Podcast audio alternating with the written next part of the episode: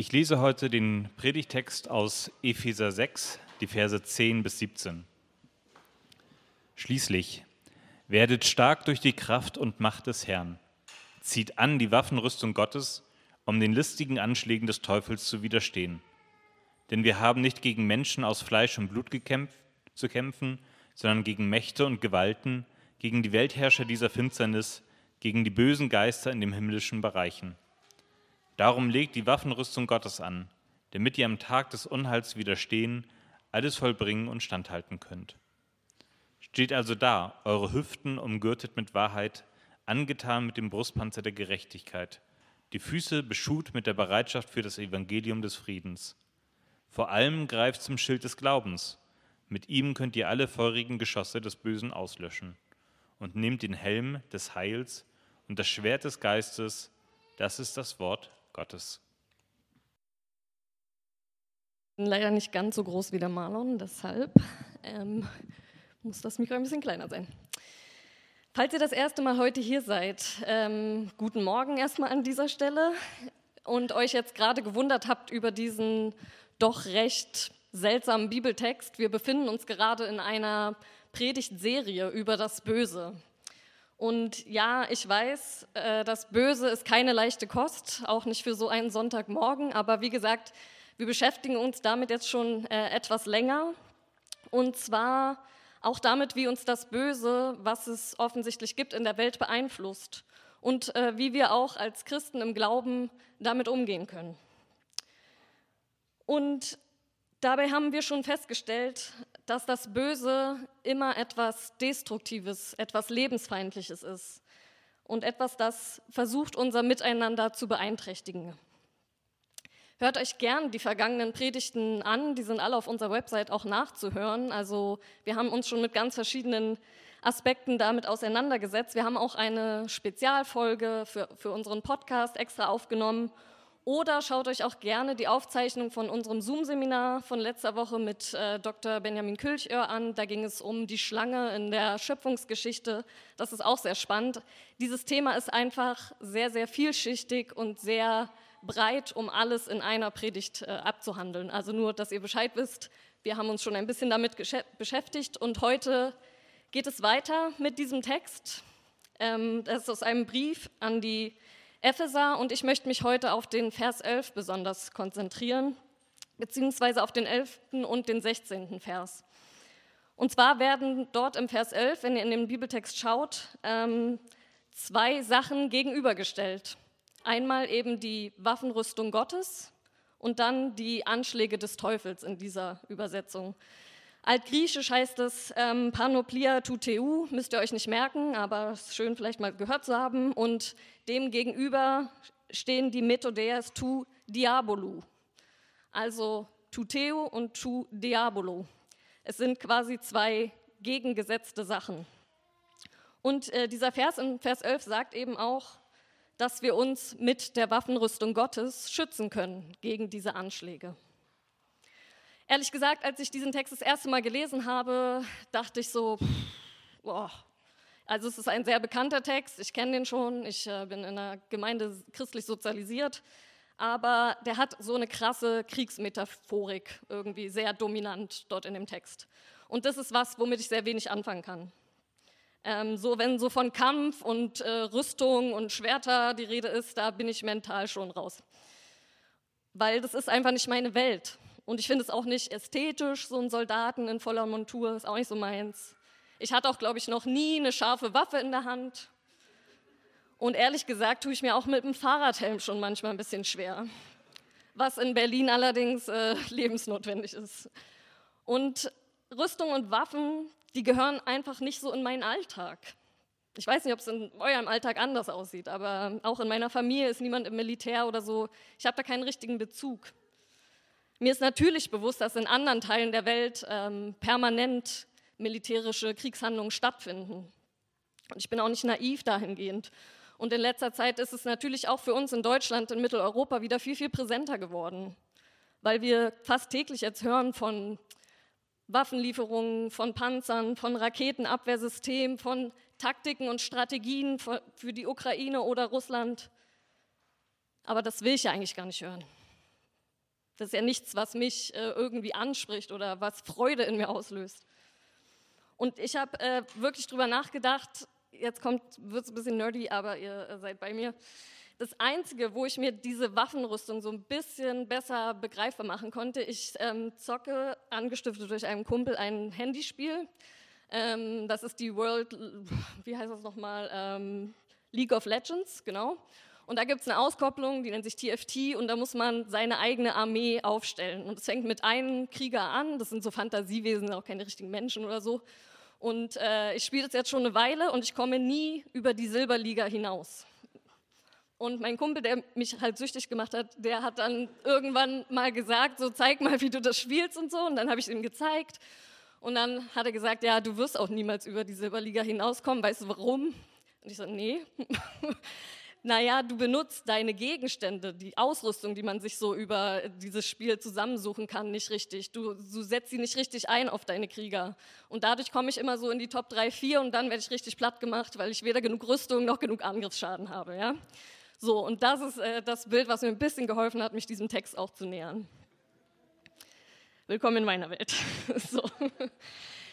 Und ich weiß natürlich nicht, was diese Verse jetzt bei den antiken Hörerinnen von damals ausgelöst haben, aber ich habe mich ein bisschen schlau gemacht und ähm, im Gegensatz zu uns oder zu mir dürfte ihnen, als sie diesen Text gehört haben, sofort ein römischer Legionär in den Kopf gekommen sein. Und äh, das weiß ich deshalb, weil ich einen sehr guten Artikel von Nils Neumann gelesen habe, den ihr, wo ihr auch zwei Zitate in eurem Programmheft findet auf der zweiten Seite oder dritten Seite. Und ähm, darin beschreibt er, wie so eine komplettische römische Rüstung aussah. Und das weiß er, weil äh, nämlich zwei antike Geschichtsschreiber, äh, Josephus und Polybius, darüber auch geschrieben haben und sehr detailliert das beschrieben haben. Und er zitiert an einer Stelle in diesem Artikel eben auch Polybius. Ich lese das mal kurz vor. Und da steht, also sehr, sehr lange her dieser Text, es gehört aber zur römischen vollständigen Rüstung fürs Erste der große Schild. Zum Schild kommt das Schwert, Hinzu kommen noch zwei Pila, das sind irgendwie Wurfspeere, die die Römer benutzt haben, und ein eherner Helm und Beinschienen. Die meisten nun nehmen noch weiter eine eherne Platte, die sie vor der Brust tragen und Herzdecker nennen. Und hiermit ist ihre Ausrüstung vollständig.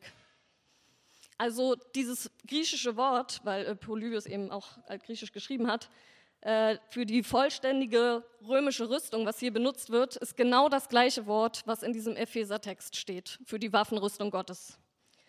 Und äh, Schild, Schwert, Helm, das kommt alles vor. Dieser Herzdecker ist wahrscheinlich das, was wir als Brustpanzer ebenso bezeichnet haben. Darüber hat letzte Woche Joe geredet. Ähm, das finden wir alles in diesem Briefabschnitt auch an die Gemeinde in Ephesus. Und dementsprechend glaube ich, dass ihnen das eben sehr vertraut war, als sie das gehört haben. Natürlich vertrauter als uns heute. Und letzte Woche hatte Joe, wie gesagt, über den Brustpanzer der Gerechtigkeit geredet und äh, seine Funktion. Und ich äh, konzentriere mich heute auf den sogenannten Schild des Glaubens. Äh, jetzt könnt ihr in, unser, in, euer Programmheft auch schauen und mitlesen, äh, diesen Text. Da schreibt der Nils Neumann, der Schild befindet sich permanent in der linken Hand. Er ist sowohl beim Kampf aus der Distanz als auch beim Nahkampf unerlässlich. Durch den metallenen Buckel kann er Geschosse aus der Ferne abwehren und weil auch seine Kanten mit Metall beschlagen sind, eignet er sich ebenso gut dazu, Schwerthiebe zu parieren. Und für mich war das so ein Aha-Moment, diese kleine Beschreibung von einem römischen Schild auch zu lesen.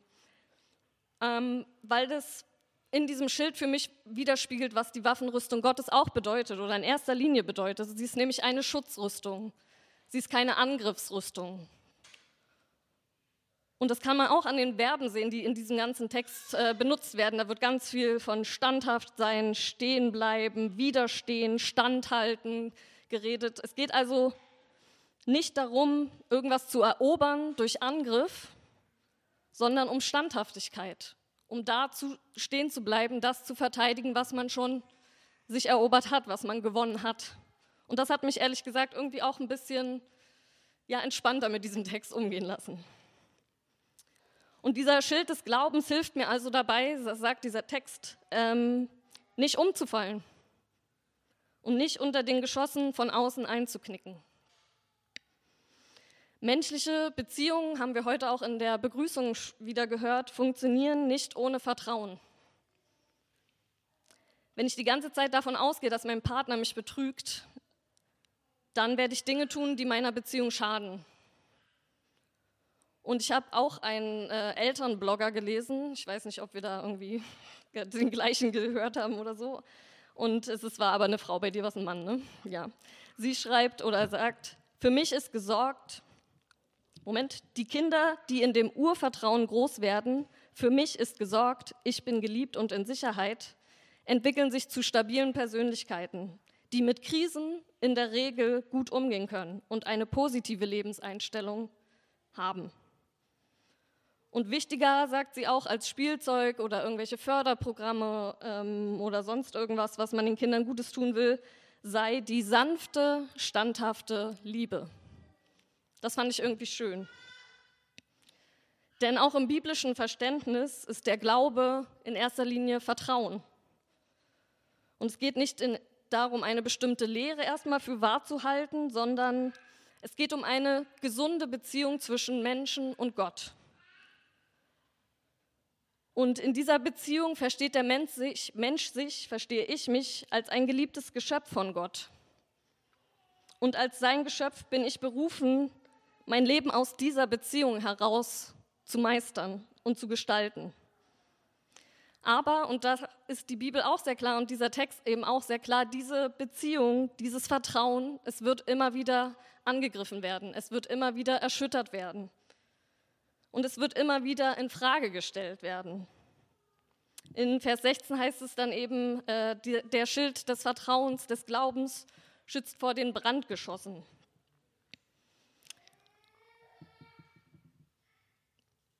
Und diese Brandgeschosse wurden in der Antike benutzt, um eine ähm, Stadt zu erobern, um eine Stadt anzugreifen, um die Stadtmauern zum Brennen zu bringen, dass man sie leichter erobern konnte.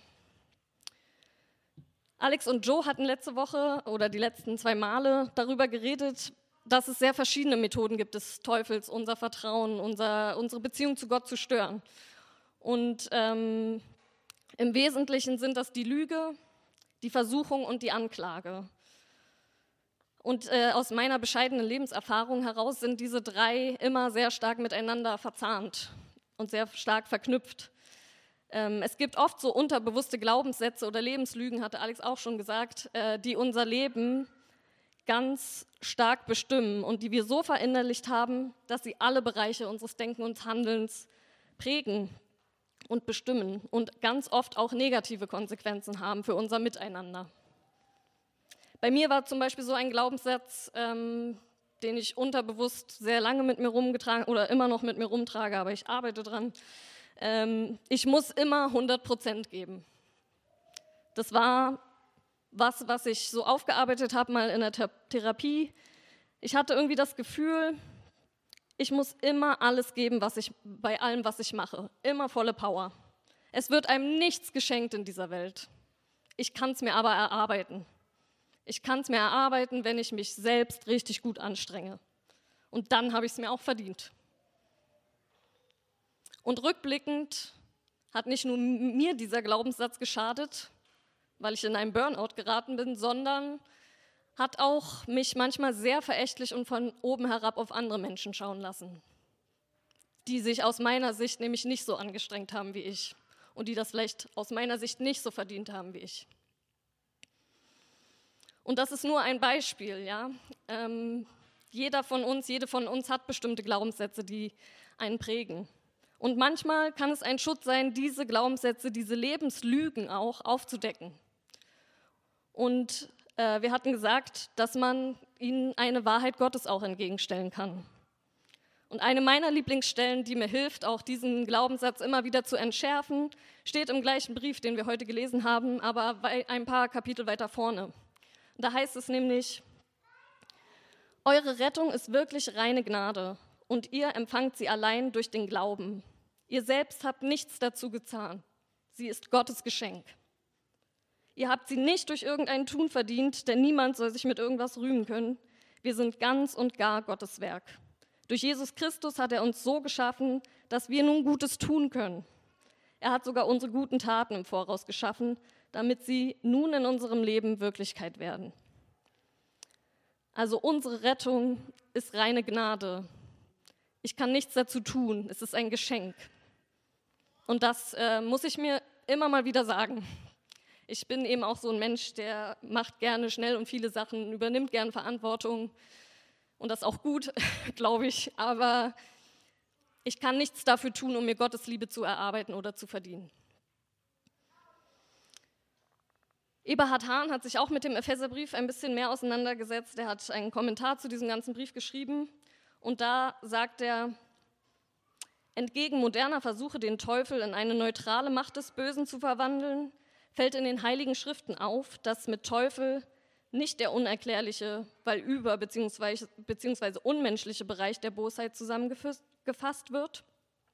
Vielmehr ist es so, dass umgekehrt Menschen letztlich zu Marionetten in der Hand des Diabolos reduziert werden. Bisschen komplizierter Satz, ich löse es mal kurz ein bisschen auf. Ähm, was er eigentlich sagt ist, wir wissen meistens schon, was die bessere Option wäre in unserem Leben. Ja? Äh, wir können schon unterscheiden auch zwischen richtig und falsch. Und ja, es gibt Situationen, das ist vielleicht nicht ganz so eindeutig. Aber ganz oft wissen wir eigentlich schon, was das Richtige ist, ja, und würden das auch gerne tun. Aber wir tun es nicht. Wir können es nicht. Und ich bin dann irgendwie gefangen in so einem Kreislauf an sich wiederholenden Handlungen, die mir oder anderen schaden, weil mich Dinge beeinflussen, die nichts mit der freimachenden Botschaft von Gottes Herrschaft zu tun haben. Ich gucke jetzt in fragende Gesichter, freimachende Herrschaft. Ich weiß, klingt ein bisschen komisch, aber ich bin fest davon überzeugt, dass in meiner Welt, in unserer Welt, Menschen niemals ganz frei sind, sondern wir entscheiden uns immer für verschiedene Dinge, von denen wir uns abhängig machen. Das kann die Karriere sein, das kann deine Familie sein. Es kann das crazy, abenteuerlustige Nomadenleben sein. Das kann das spießige Einfamilienhausleben sein. Es kann das polygame Single-Leben sein. Das kann genauso die ultimative monogame Ehe sein.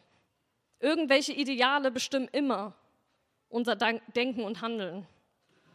Und als Christinnen werden wir eben hier aufgefordert, uns ganz bewusst in den Herrschaftsbereich von Gott zu begeben und unser Leben dann eben nach seinen Maßstäben auszurichten. Und wir machen uns selbst auch zu Werkzeugen des Bösen, wenn wir auf die Stimme des Wahrheitsverdrehers, des Diabolos hören, die dann fragt, hat Gott wirklich gesagt, ihr dürft keine Früchte im Garten essen? Nein, hat er nicht. Ganz einfach. Er hat gesagt, ihr dürft von allen Früchten essen, nur nicht von diesem einen Baum. Das ist so, wie wenn man, keine Ahnung, ein All-You-Can-Eat-Buffet hat und der Koch sagt, ihr könnt alles nehmen, hier Reis, Schmorgemüse, was gibt es da, All-You-Can-Eat, äh, Frühlingsrollen, was weiß ich, ja. Aber von der Suppe würde ich die Finger lassen, weil die ist schon ein bisschen drüber und äh, die ist nicht gut verdaulich und da werdet ihr wahrscheinlich den ganzen Tag über dem Klo hängen. Und jetzt kann ich sagen, ja gut, ist ein bisschen fies vom Koch, das, äh, die Suppe da hinzustellen überhaupt in erster Linie. Aber es hat jetzt auch niemand, musste da hinrennen und die essen. Also sie wurden ja auch ein bisschen gewarnt vorher so, ne? Und dann kommt die Schlange und sagt, habe ich es jetzt richtig verstanden? Ihr dürft gar nichts essen von dem All-You-Can-Eat-Buffet. Ist ja blöd, oder? Probiert mal die Suppe. Die ersten Fake News der Menschheitsgeschichte, Leute. Und schon ist das Misstrauen ins Herz der Menschen gesät. Da ist der Zweifel. Mein Gott ist wirklich gut mit mir? Versorgt er mich wirklich? Er war doch gerade eben noch da im Garten und hat mit mir geredet, aber wir oder ich erlebe Gott eben nicht immer in der gleichen Intensität. Ne? wie in jeder Beziehung.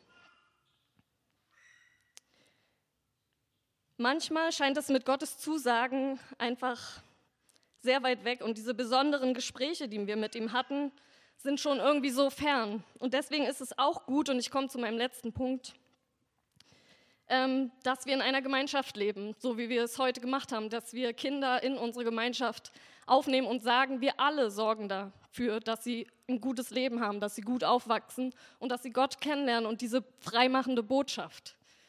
Und dieses Bild, was auch in diesem ähm, Text steckt, das hatten Alex und ich im Podcast dann auch mal gesagt.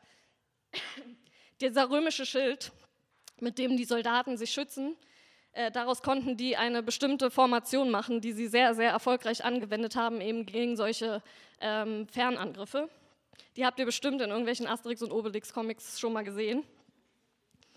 Ähm, genau, die heißt nämlich Testudo, die Schildkröte.